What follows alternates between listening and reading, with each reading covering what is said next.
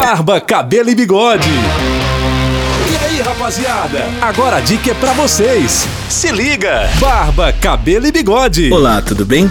Começando a partir de agora comigo, Edu Ferreira, mais um Barba, Cabelo e Bigode, onde eu trago para você, homem moderno, dicas para você andar sempre muito bem arrumado. Os cabelos brancos apresentam a mesma estrutura anatômica dos fios pigmentados, com a única diferença sendo o pigmento que dá cor aos mesmos. Isso significa que o seu tipo de cabelo não vai mudar com a idade. Dessa maneira, os fios brancos devem ser tratados da mesma forma que os fios pigmentados. Mantenha sua rotina de shampoo e condicionador normalmente, trocando se quiser para linhas voltadas a cabelos mais claros. E essas foram as dicas de hoje aqui do Barba, Cabelo e Bigode. Amanhã eu, Edu Ferreira, volto com mais dicas para você aqui na melhor do seu rádio. Um abraço e até amanhã. Você ouviu Barba, cabelo e bigode.